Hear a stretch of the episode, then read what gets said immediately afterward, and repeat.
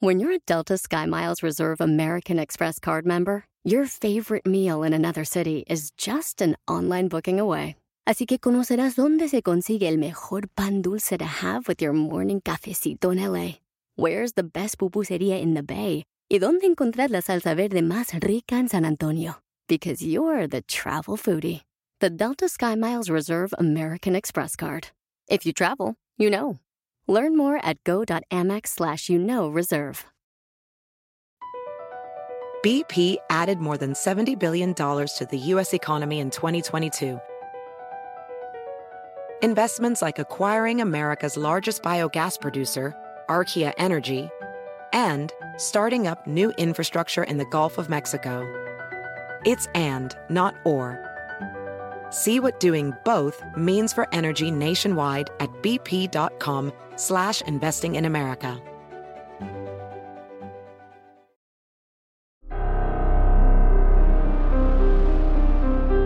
En Código Misterio encontrarás temas relacionados con energías, cuarzos, sanaciones, meditación, ovnis, fantasmas, pirámides, misterios inexplicables, culturas antiguas y continentes desaparecidos. Pero también nos remontaremos al conocimiento de nuestros ancestros para vivir una vida más sencilla pero plena. Bienvenidos.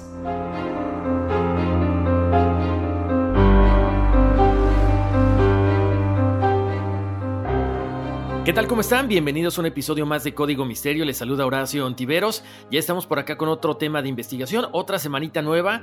Este tema, la verdad, está súper intrigante, súper perturbador. Yo no soy mucho de hacer este tipo de temas porque yo digo que la vibra que uno atrae cuando habla acerca de muertes, acerca de cosas tan negativas, pues como que a mí en lo personal no me gustan. Pero saben que este, cuando empecé a investigar este tema, de mera casualidad, como siempre, siempre pasa, Creo que estamos en unos tiempos donde hay que tener cuidado con lo que la gente de repente nos dice. No podemos creer a ciencia cierta lo que un falso profeta pudiera venir a decirnos acerca del fin del mundo, acerca del rapto, acerca de muchas cosas que para ellos aparentemente están a punto de suceder, pero bueno, no sabemos exactamente cuándo, a qué hora, ni en qué momento va a suceder. Así que Espero que les guste el tema de esta semana, como siempre, una investigación a fondo. Tenemos por ahí algunos datos muy perturbadores, muy fuertes, pero bueno, eh, siempre con el mayor respeto se hace esto para que podamos brindarles a todos ustedes esta información. Como siempre, los invito a checar las redes sociales de Código Misterio, Facebook e Instagram. También estamos en todas las plataformas, Apple Podcast, Google Podcast, Spotify, Pandora. En la plataforma que ustedes quieran descargar el podcast es bienvenida. Por supuesto, como siempre, yo los invito a que de repente vayamos a darle una revisada a todos los contenidos que estamos subiendo. Hay nuevos episodios en la versión del podcast de Todos por el NES o también en el canal de YouTube Todos por el NES, All for NES el movimiento. Allí ya saben que encontramos cuestiones de eh, bienestar integral, cuestiones corporativas, así que espero que les funcione. También los invito a que vayan a la página personal, ahí donde van a encontrar información de todo tipo. HoracioOntiveros.com. Ya saben que si necesitan algo de Amazon, los redirecciona directamente de ahí. Algún libro, alguna, algún tarot, alguna cosa que ustedes necesiten o anden buscando. Oigan, el canal de YouTube, pues ya está. Muchas gracias por los comentarios. Ahí vamos subiendo poco a poco todos los episodios. Eh, yo sé que me están pidiendo por ahí el chat de los martes. Estamos trabajando en eso. Ya saben que de repente se junta el trabajo, pero por fortuna estamos acá por lo menos cada semana con esos episodios. Y una vez más, gracias por la confianza y gracias por escribirme a contacto arroba códigomisterio.com. Oigan, por cierto, como les decía, la otra vez les platicaba que estaba por ahí estudiando algo que tiene que ver con horóscopo maya, pero saben que a partir de hoy, les cuento, vamos a estar dando lo que es el elemento, el animal, la planta, o el ser que ustedes son dependiendo la fecha de nacimiento en el horóscopo azteca. Así que si ustedes me quieren escribir, lo pueden hacer a contacto arroba códigomisterio.com, mándenme su fecha de nacimiento, mes y el día. Aquí no es necesario como la numerología con el año, que bueno, es la sorpresa que les tenía. Estuvimos por ahí preparándonos un poquito. Y bueno, pues yo feliz, ¿no? De poder interactuar con ustedes. Ya saben que si de repente tienen alguna historia que compartirme, la pueden mandar a contacto arroba código misterio también.com. Son bienvenidas todas las historias. En el capítulo extra de conversaciones misteriosas estaremos, por supuesto, dándole lectura a todos sus emails. Bueno, ahora sí, vamos a arrancar con este episodio de los falsos profetas. Esto es con el afán de informar porque estos son algunos de los casos más importantes. Vamos a hablar solamente de tres en esta ocasión. Y como les decía, son fuertes, eh, llevaron al suicidio de muchas personas, llevaron al abuso, abuso físico, abuso mental. Entonces, eh, se habla mucho acerca de la iglesia del fin del mundo. Yo no estoy eh, juzgando, yo solamente estoy informando lo que todo mundo al ver las noticias estamos percatándonos de lo que pasó con esta iglesia. Eh, abuso de menores, eh, desvíos fiscales, eh, dinero, bueno, mal habido, en fin, muchísimas cosas que pues básicamente lo que nos hace es como abrir los ojos, ¿no? El día de hoy vamos a platicar acerca de estos falsos profetas, como les comentaba, y vamos a hablar primero de Rock Teriolt. Durante el transcurso de la historia hemos visto cómo algunos cultos muestran una cara al principio cuando se están formando y después llegan a convertirse incluso en grupos realmente aterradores. Hablamos de grupos que obligan a seres humanos a realizar actos abominables en nombre de sus creencias. Ya saben, aparece un líder lleno de carisma, va eh, pues recogiendo fieles, va tratando de convencer a toda esta gente que demuestra en su devoción, generar una fórmula de dependencia incluso, y al final siempre nos preguntamos, ¿cómo es posible que tanta gente haya seguido a esta secta, pero además hayan caído en todo este tipo de abusos eh, porque este líder los convenció de que tenían que hacerlo. Entonces, esta primera historia que tiene que ver con Rock Teriolt y The Children of the Ant Hill eh, sucedió en Canadá y es uno de los cultos más perturbadores de todos los tiempos. La misión de este personaje de Rock Teriolt era muy simple, era escapar junto con todos sus seguidores de un apocalipsis que sucedería en cualquier instante. A muy temprana edad se comenta que Teriolt dejó sus estudios y mostró gran fascinación por las enseñanzas bíblicas. Bajo un supuesto llamado divino, le implora a sus papás que le permitieran cumplir la misión sagrada que Dios le había encomendado. Por extraño que parezca, los papás le creyeron a su hijo y con tan solo 12 años, Rock dedicó su tiempo exclusivamente a estudiar el Antiguo Testamento. Seis años después, Rock terminaba de escribir una obra repleta de ideas polémicas sobre lo que Dios anhelaba para la raza humana.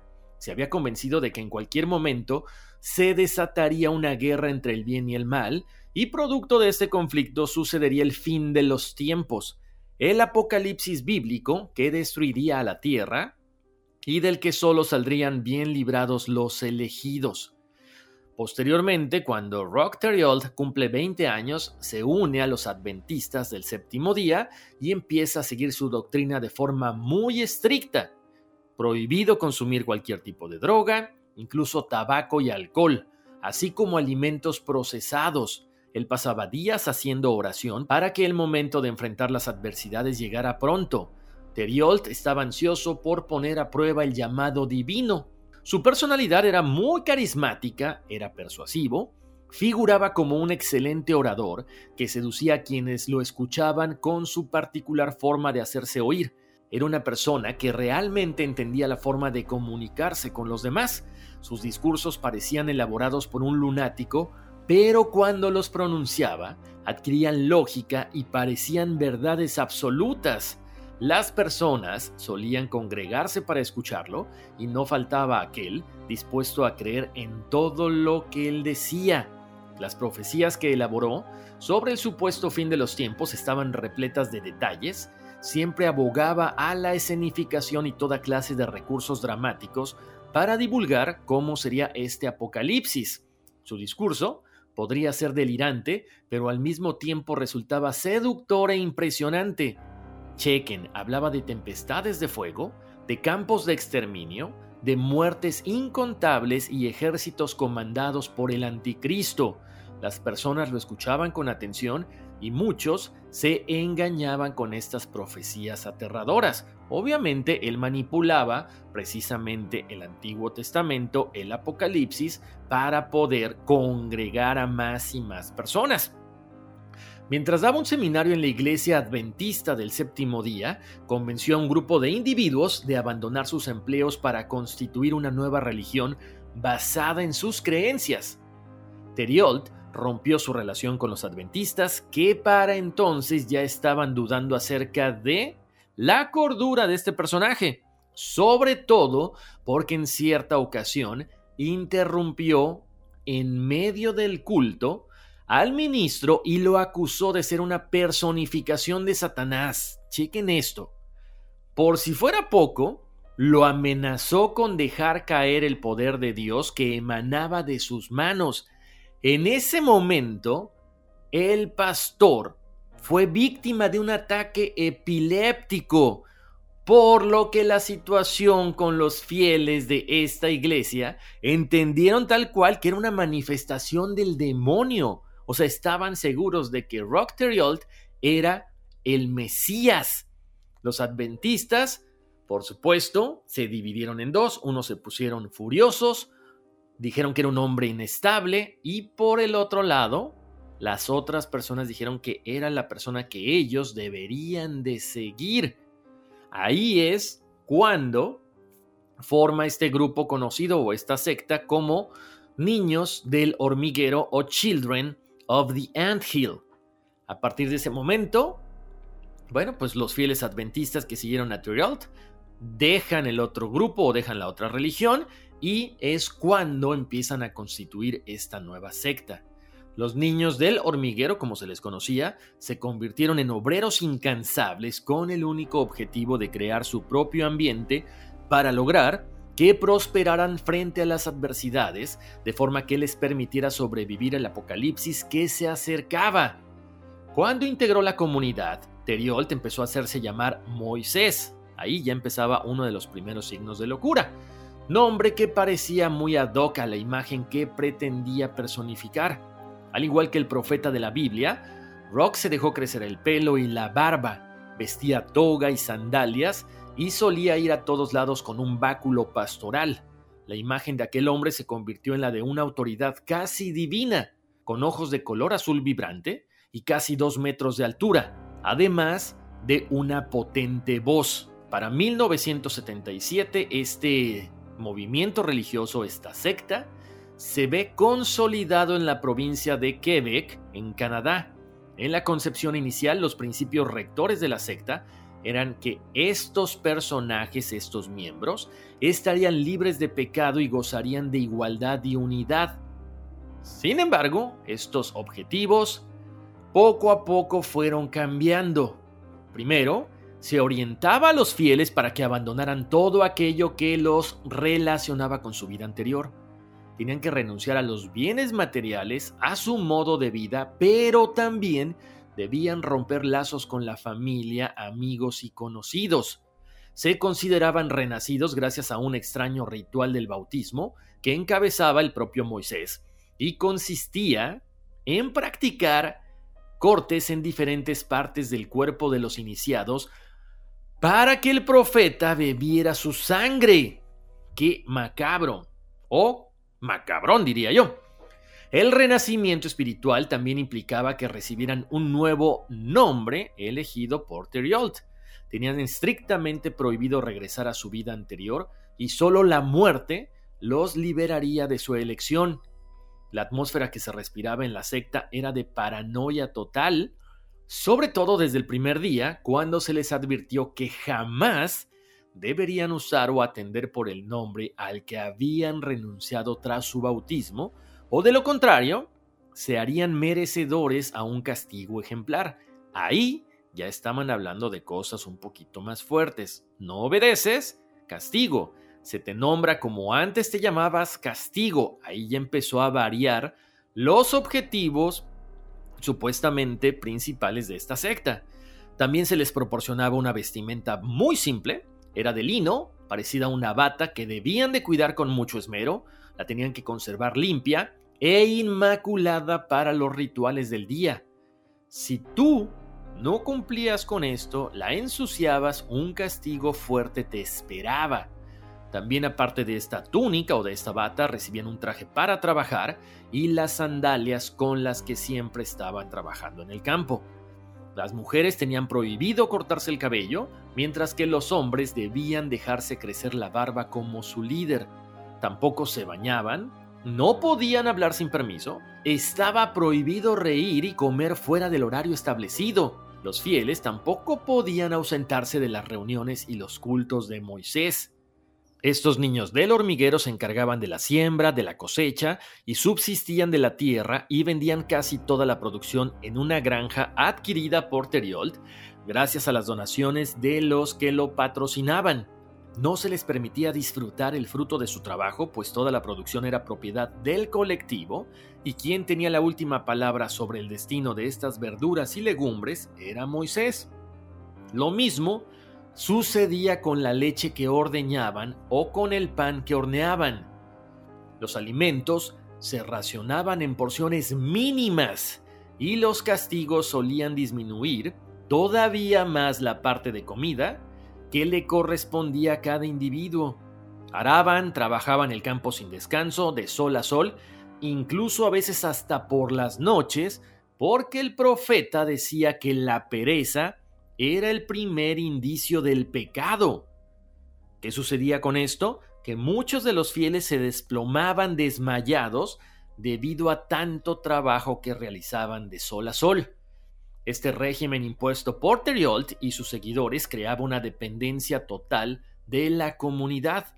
A los miembros de la secta se les condicionó para creer que no quedaba nada más allá del hormiguero y que en el mundo exterior sería todavía peor que la realidad que experimentaban en ese momento. Por si fuera poco, el grupo estaba completamente dominado por la paranoia. Abundaban además espías e informantes. Aquellos que delataban a los transgresores ganaban ciertos beneficios, como una ración extra de comida o quizá una palabra simpática de Moisés. Las personas que se portaban mal aceptaban los castigos con total resignación, creyendo que el tormento los haría más fuertes y puros, y como resultado se instauró un ciclo vicioso en el que cada miembro estaba totalmente condicionado a una dinámica que aplastaba la voluntad propia y eliminaba cualquier sentido de individualismo en nombre de la comunidad. Sin lugar a dudas, Rock básicamente logró construir un hormiguero pero con seres humanos. La inteligencia de Rock era increíble. Era una persona que embaucaba siempre a nuevos seguidores, mostrándoles una imagen de la secta totalmente diferente a lo que era en realidad. Primero, él elegía cuidadosamente a los miembros que lo acompañaban al mundo del pecado y además los instruía para que nunca revelaran las condiciones que había al interior del grupo.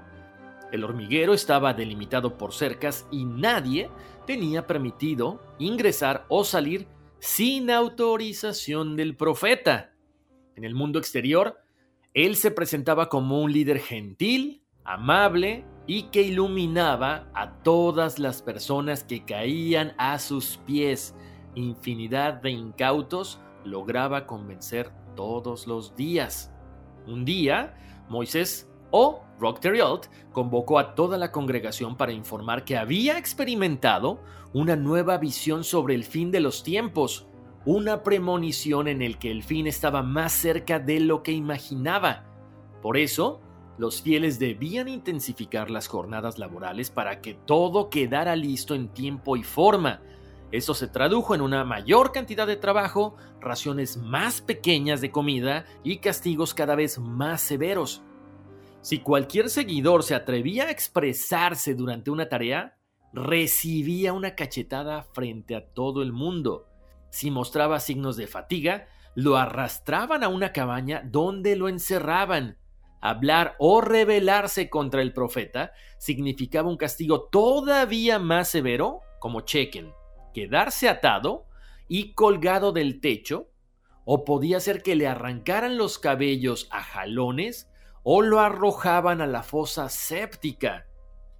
Por supuesto, Estos eran algunos de los castigos. Había más brutales, pero estos estaban reservados para aquellos que intentaban escapar o dejar la secta. Esto está súper fuerte, pongan mucha atención.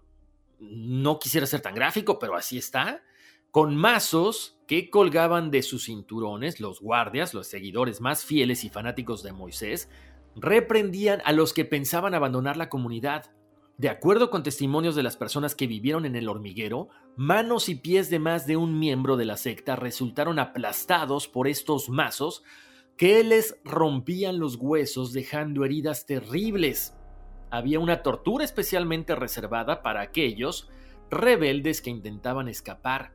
Ataban a la persona y entre las pantorrillas ponían un trozo de madera para separarlas y después uno de los verdugos, proporcionaba un potente golpe que terminaba partiendo el hueso del pie, de tal forma que no podían caminar durante meses. Una vez que la persona estaba inmovilizada, no solamente era el castigo físico como les había mencionado al principio, ahí comenzaba un lavado de cerebro para que esta persona pudiera bajar las defensas y una vez más integrarse a la comunidad del hormiguero. Después de que dos miembros de la secta casi consiguieran huir, Teriold tomó la decisión de mudar su culto a una nueva ubicación. Justificó este cambio mediante una nueva profecía. El mundo llegaría a su fin en 1979. Según Moisés, Quebec o Quebec quedaría cubierta por fuego y azufre y se encontraban demasiado cerca al sitio de la destrucción, por lo que necesitaban trasladar la comunidad entera al interior de Canadá en una zona conocida como Burnt River, todavía más remota en la región de Ontario. Para 1979, supuestamente, iba a llegar este apocalipsis, pero nunca sucedió. ¿Qué es lo que pasa?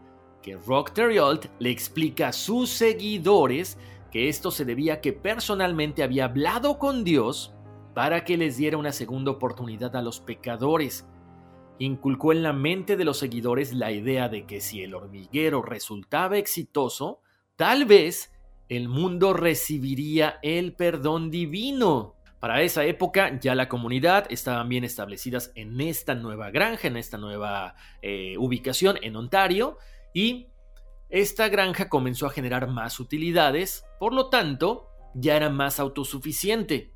De forma gradual, Moisés fue modificando la doctrina del santuario sagrado. Empezó a otorgar ciertos beneficios a sus seguidores más fieles y a contraer matrimonio con las mujeres de la comunidad que eran de su agrado. Ya no solo se consideraba un profeta iluminado por Dios, sino que comenzó a presentarse como hijo de Dios. En sus propias palabras decía, no había nada más justo y correcto que él como hijo de Dios dejará herederos que se convertirán en la semilla del linaje sagrado tras el Apocalipsis. A partir de ese momento es cuando Rock Alto Moisés disfrutó los placeres de un verdadero harem, concubinas las cuales normalmente ya estaban casadas con otros miembros de la secta, pero que a estas personas no les importó prestar a sus esposas en nombre de la misión sagrada. En total se menciona que Rock Terriolt habría procreado un total de 26 hijos con las mujeres de la comunidad. Cometió todo tipo de abusos, incluso se habla que se casaba con los niños y con las niñas de la congregación. Aquellos seguidores más cercanos y fieles, por supuesto, comenzaron a recibir beneficios parecidos a los del profeta. Se les permitía que se casaran varias veces y tomar a las esposas e hijos o hijas de los que se rebelaban cuando la previsión del apocalipsis una vez falla, algunos seguidores es cuando empiezan a cuestionar las ideas de este profeta. Al descubrir esta conspiración en su contra, reaccionó de forma brutal. Los miembros de la secta involucrados fueron atados y a continuación los trasladaron a una cabaña diseñada especialmente para imponer los castigos. Ahí se menciona que el famoso Moisés se convirtió en un cirujano Usó sierras, alicates, cuchillos y sopletes para someter a los involucrados. Dicen que cortó miembros de los cuerpos, quitaba piezas dentales, sin ningún tipo de remordimiento y no le importaba si posteriormente estas personas pudieran morir. A aquellos que robaban comida, era capaz de cortarles la mano. Los que hablaban demasiado, podían extraerles la lengua con un alicate al rojo vivo. Los miembros de la congregación fueron puestos a prueba hasta los límites de la locura, obligados a demostrar su devoción por el profeta. Ningún acto era lo suficientemente cruel cuando se trataba de castigar. El culto cobró, por supuesto, muchas víctimas, muchos aquellos que murieron a causa de estos castigos inhumanos impuestos por el profeta y por los miembros de la secta. Varios niños desgraciadamente murieron en operaciones que ellos mismos realizaban. Todo esto fue cubierto, todo esto fue escondido en un cementerio improvisado para que nadie se diera cuenta. Para el año de 1988, Gabriel Lavelle intentó huir del hormiguero. La habían castigado severamente por mala conducta, le habían quitado ocho dientes con estas pinzas, estos alicates, Milagrosamente, sobrevivió, aprovechó un descuido y logró huir de la comunidad. Una vez en libertad, contó la historia de lo que sucedía en el interior de la secta a varios miembros de sus amigos que la recibieron. Pero esto es inaudito, es como de película de terror. Llega alguien, le cuenta la historia a sus amigos, a su familia, hasta la policía y nadie le cree. Increíblemente, la Bel, esta mujer, al verse sola, al verse traicionada por sus amigos y familiares, decidió regresar a la secta y Moisés la recibió con los brazos abiertos de primera instancia porque después, una vez que Gabriel Lavelle regresa a la secta, pues Rock se enoja y una vez más la comienza a torturar de una forma impresionantemente cruel. Ahí es cuando ya después de un tiempo algunos amigos de Gabriel que habían escuchado esta historia se comienzan a sentir como intrigados, preocupados por lo que ella les había comentado y obtienen una orden para que Gabriel, a través de la policía, fuera liberada de la comunidad y fuera a un hospital para que se le hiciera un examen médico con el objetivo de averiguar si había sido víctima de agresión o no. Obviamente, había sido torturada, había sufrido demasiadas agresiones, por lo tanto, para 1989, finalmente, las autoridades canadienses invadieron por sorpresa la comunidad de los niños del hormiguero, convirtiendo al resto de los seguidores que estaban ahí en prisioneros. Obviamente la policía temía que se llevara a cabo un suicidio masivo si eran advertidos con antelación. La granja, imagínense lo que sucedió. Fue inspeccionada y descubrieron las condiciones inhumanas en las que vivían los fieles. La mayoría de los fieles todavía, a pesar de todo lo que había sucedido y todos los abusos y todas las torturas, profesaban las enseñanzas del profeta. Ellos afirmaban que no habían sido coaccionados o forzados de ninguna forma para estar ahí. Rock Theriault fue atrapado y condenado por múltiples crímenes. El juicio terminó llamando la atención de la opinión pública, sobre todo por la forma en que Theriault se comportó frente a la corte. Escuchen con atención. Él aseguró que era superior a todos los que lo juzgaban y finalmente una sentencia unánime lo condenó a cadena perpetua en una prisión de máxima seguridad. Para el año 2011, un prisionero se dirigió tranquilamente al falso profeta y le cortó la garganta. Cuando se entregó al carcelero le dijo, la basura está tirada en el patio, aquí está la navaja, yo lo maté porque no merecía vivir. Rock Theriault, o el famoso profeta Moisés, tenía 63 años cuando fue asesinado y su muerte fue muy distinta, por supuesto, a la que aparentemente Dios le había prometido. Lo más impresionante de todo esto es que algunos de los miembros de esta secta, seguidores de Rock Theriault, que no fueron inculpados por los crímenes, se presentaron en el funeral. Incluso se menciona que tres exmiembros de la secta intentaron suicidarse conmovidos por la muerte de su líder. Otros aún en prisión, se comenta que siguen a la espera de que el profeta Moisés los llame al paraíso donde seguirán demostrando su devoción. Con esto, que es realmente perturbador, llegamos a la primera pausa de este episodio de Los falsos profetas. Vamos a ir a una brevísima pausa, regresamos con más aquí de Código Misterio, porque nos faltan dos historias todavía muy fuertes. Regresamos eBay Motors es tu socio seguro. Con trabajo, piezas nuevas y mucha pasión, transformaste una carrocería oxidada con 100.000 millas en un vehículo totalmente único. Juegos de frenos, faros, lo que necesites, eBay Motors lo tiene. Con Guaranteed Fee de eBay, te aseguras que la pieza le quede a tu carro a la primera o se te devuelve tu dinero. Y a estos precios, quemas llantas y no dinero. Mantén vivo ese espíritu de Ride or Die, baby, en eBay Motors. ebaymotors.com. Solo para artículos elegibles se aplican restricciones. Estamos de vuelta aquí en Código Misterio, les saluda Horacio Ontivero, seguimos platicando acerca de los falsos profetas, eh, los siguientes dos casos también son muy fuertes, de hecho uno de ellos tiene que ver con un suicidio colectivo, eh, unas naves espaciales, alienígenas y un montón de cosas. Vamos a hablar acerca de Johnstown, o como se le conoce también, el mayor suicidio colectivo de la historia. Este templo del pueblo, fue una agrupación religiosa fundada en los años 50, teñida de secretismo y siempre liderada por un llamativo personaje que se llama Jim Jones. De hecho, pueden checar las fotografías en las redes sociales de Código Misterio. Jones fundó el Templo del Pueblo en su natal Indianápolis, estado de Indiana, en la década de los 50, con la idea de amalgamar el ideal socialista en una comunidad donde no existieran fronteras de raza o nacionalidad. Pero gran parte del atractivo para captar miembros emanaba del discurso seductor de Jones, o sea, muy similar a lo que hacía Rock Terriot. Mientras Jones continuaba agregando seguidores a su comunidad, que algunos calificaban de culto, su forma de llevar las cosas también así como ganaba muchos seguidores, ganaba muchos enemigos.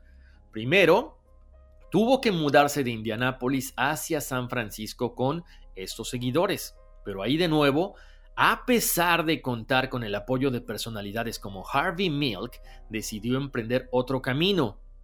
En 1975 llegó hasta Guyana, una excolonia británica ubicada al lado de Venezuela, donde decide fundar una localidad en la que se viviera el ideal forjado en el interior del templo del pueblo.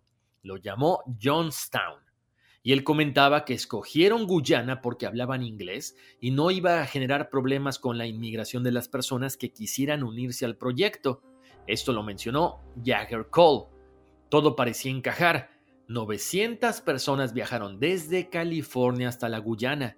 Construyeron casas, establecieron una comunidad que muchos de quienes en ella vivieron no dudaron en describir como el paraíso. Era un paraíso socialista, comentaba Jones en muchos de los audios que se encontraron en este lugar después de la tragedia. Johnstown es un lugar dedicado a vivir por el socialismo, por la equidad económica y racial. Estamos viviendo en una forma común increíble. Esto se puede escuchar en una grabación que fue recuperada por el FBI. Ahí, como les decía, se construyeron granjas comunitarias que proveían gran parte de los suministros de Johnstown y los que faltaban eran traídos desde Georgetown, la capital de Guyana, gracias a un acuerdo comercial con el gobierno del país. Aquí, poco a poco empezaron a cambiar las cosas. La personalidad errática y celosa de Jones comenzó a salir a flote. De acuerdo al relato de las investigaciones reveladas por el FBI, Jones creó lo que se llamaban las noches blancas, en las que se simulaban suicidios con cianuro y otras sustancias. En esas jornadas comenzó a mencionar acusaciones como traidores y cerdos capitalistas para describir supuestas amenazas de la CIA contra su paraíso. Durante una de estas noches blancas, Jones le daba a los miembros de Jonestown cuatro opciones. La primera, huir a la Unión Soviética. 2. Cometer un suicidio revolucionario. 3. Quedarse en Jonestown para luchar contra los invasores. O 4. Huir hacia la selva. Esto lo reveló el informe del FBI. A partir de ahí, la gente se comenzó a dar cuenta de que algo no estaba bien, de que se trataba de un lavado de cerebro. Para 1978, un grupo de exmiembros del templo y familiares preocupados de los miembros actuales convencieron al congresista estadounidense Leo Ryan, demócrata de California, de viajar a Johnstown e investigar este acuerdo. El 17 de noviembre de 1978, Ryan llegó a Johnstown con un grupo de periodistas y otros observadores. Al principio, todo marchaba como debía de ser. Pero al día siguiente, cuando la delegación de Ryan estaba a punto de partir, varios residentes de Johnstown se acercaron al grupo y le pidieron ayuda para salir de la Guyana. John se angustió por la deserción de sus seguidores y uno de los lugartenientes de Jones atacó precisamente a este congresista, a Leo Ryan, con un cuchillo. El congresista escapó ileso del incidente, pero después Jones ordenó que Ryan y sus compañeros fueran emboscados y asesinados en la pista de aterrizaje cuando intentaban irse. Desafortunadamente, el congresista y otras cuatro personas fueron asesinadas cuando abordaban sus aviones charter, por supuesto, incluyendo a los periodistas. De vuelta en Johnstown, el líder mandó a reunir a todos los integrantes del pueblo reiteró que las amenazas al paraíso eran reales, que debían hacer una revolución de muerte por el amor a Dios. Ha llegado el momento de terminar con esto. Esto se puede escuchar claramente en unas grabaciones donde este Jones está alucinando, está delirando. Es cuando entonces lanza la frase premonitoria. Hemos obtenido todo lo que hemos querido de este mundo. Hemos tenido una buena vida y hemos sido amados, sentenció. Acabemos con esto ya, acabemos con esta agonía. Ahí es cuando comienza la barbarie y esa situación perturbadora. Los miembros más jóvenes del templo del pueblo fueron los primeros en morir, ya que los padres y las enfermeras usaron jeringas para arrojar una mezcla de cianuro, sedantes y jugo de frutas en polvo en las gargantas de los niños, Después los adultos comenzaron a beber el mismo brebaje de veneno mientras algunos guardias armados rodeaban el pabellón. Desafortunadamente, en ese día más de 900 personas cayeron muertas dentro del enorme kiosco de madera y sus alrededores. Como les decía, los medios lo catalogan como el mayor suicidio colectivo de la historia. Cuando funcionarios guyaneses llegaron al recinto de Johnstown el día siguiente, encontraron cientos de cuerpos esparcidos por el suelo. Muchas personas habían perecido con sus brazos alrededor de los demás. Algunos residentes lograron escapar a la jungla mientras ocurrían los suicidios, mientras que al menos varias docenas más de miembros del templo del pueblo, incluido varios de los hijos de Jones, sobrevivieron porque ellos estaban en otra parte de Guyana en ese momento. Jones fue hallado muerto también, pero no había sido derribado por el cianuro, sino que aparentemente se había suicidado con una escopeta. Una vez más, como les digo, es muy trágico esto que estamos hablando, pero traje a colación este tema para que pongamos mucha atención a quienes le creemos allá afuera.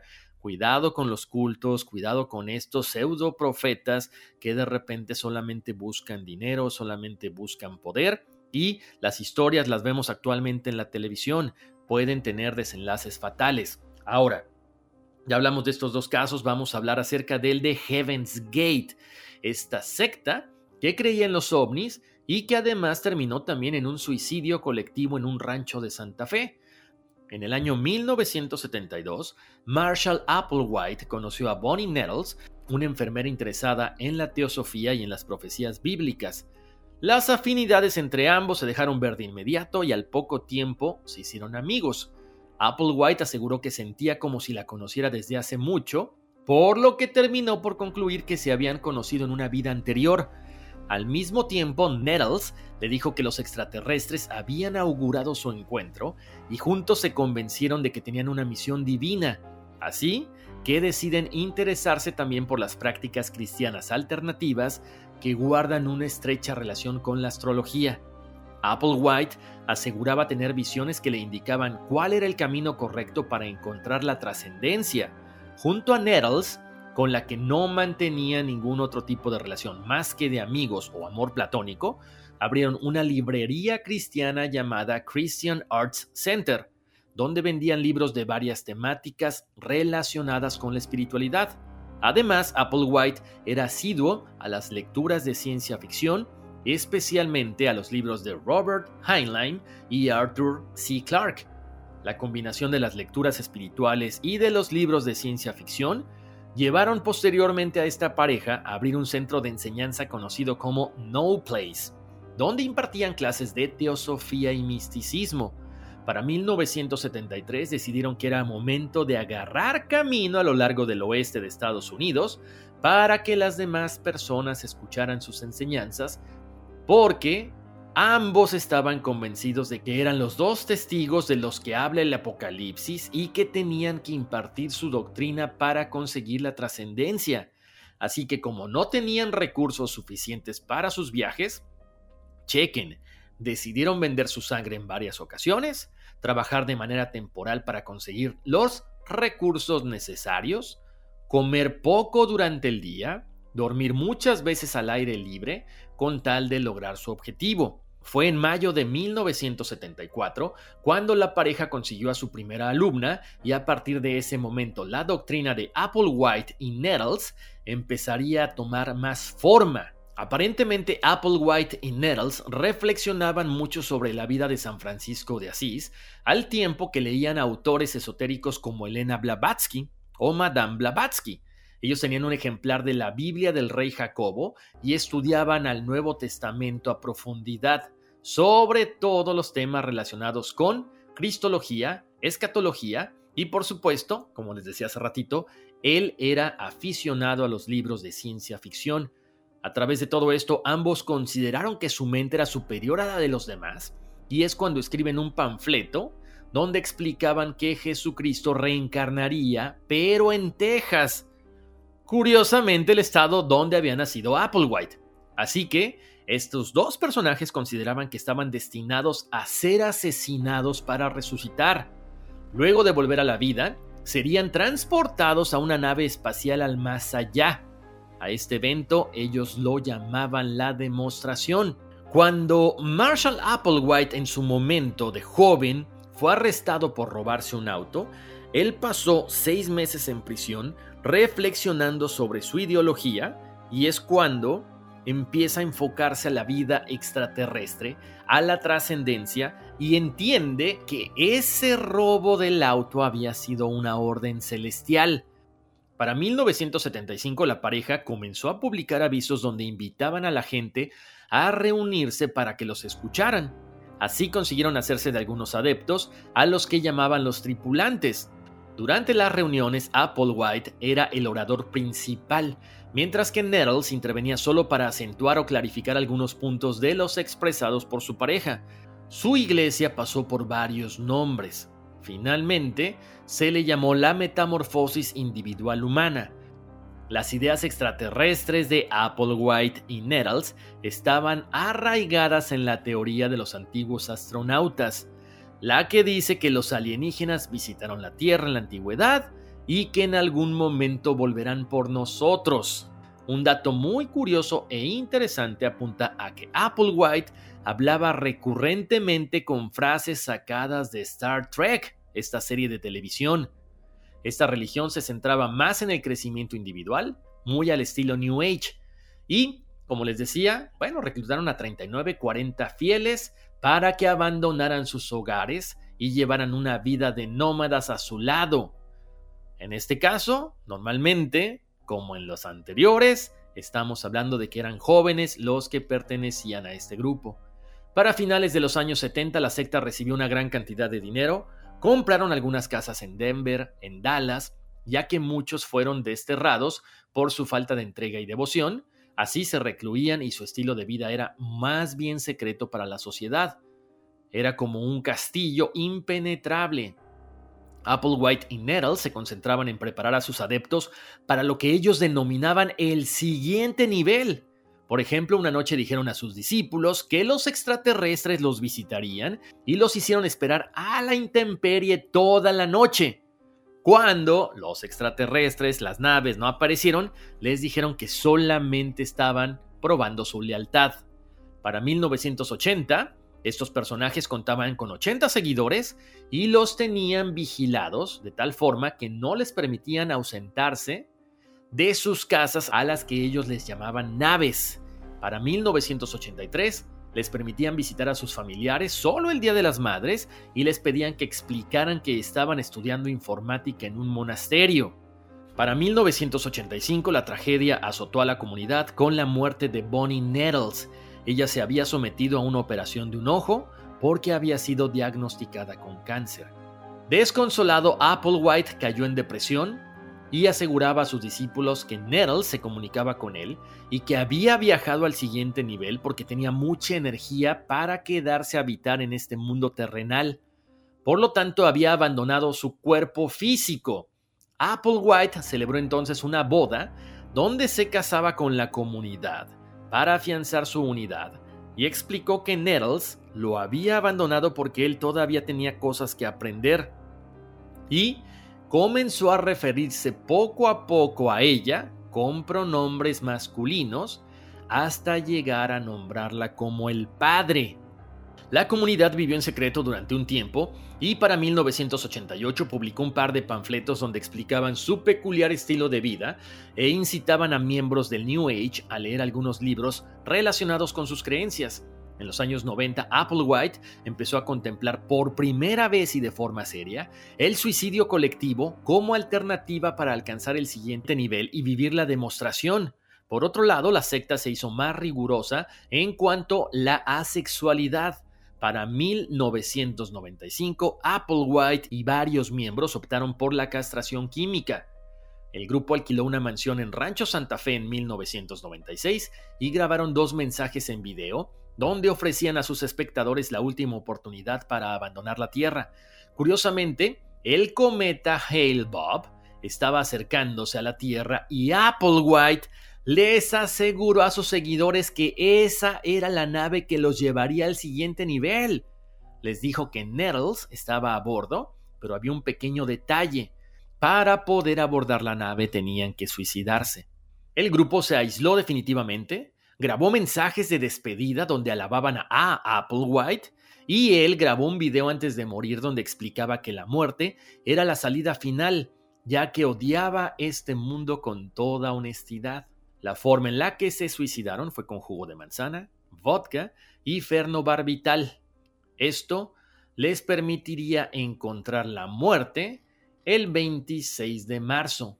Es increíble lo que la policía encontró precisamente este día donde decidieron suicidarse 39 personas. En el rancho Santa Fe, la policía encontró los cuerpos que habían decidido acabar con su vida para poder abordar la nave en la que venían Nettles y poder pasar al siguiente nivel, viviendo la famosa demostración. Espero que les haya gustado, como siempre espero sus comentarios en las redes sociales, en Facebook y en Instagram como Código Misterio, estamos también en todas las plataformas de audio, pasen la voz, escríbanme a contacto arroba códigomisterio.com. Bueno, como siempre les agradezco muchísimo, los espero en el episodio de Conversaciones Misteriosas que sigue después de este. Les mando abrazos, bendiciones y vámonos, que aquí espantan. Across America, BP supports more than 275,000 jobs to keep energy flowing. Jobs like updating turbines at one of our Indiana wind farms and producing more oil and gas with fewer operational emissions in the Gulf of Mexico. It's and, not or. See what doing both means for energy nationwide at bp.com slash investing in America. Live life at your pace. Click the banner or go to visitwilliamsburg.com to discover how. Because here in Williamsburg, life moves at one pace yours. Visit a live archaeological dig site on the very grounds where America began, or walk the fields where our country was won. Live like a colonial by day or track 18th century ghosts by night. For all the history to be found here, there's plenty more to make for yourself. It's all waiting for you in Williamsburg. Book your trip today and live life at your pace.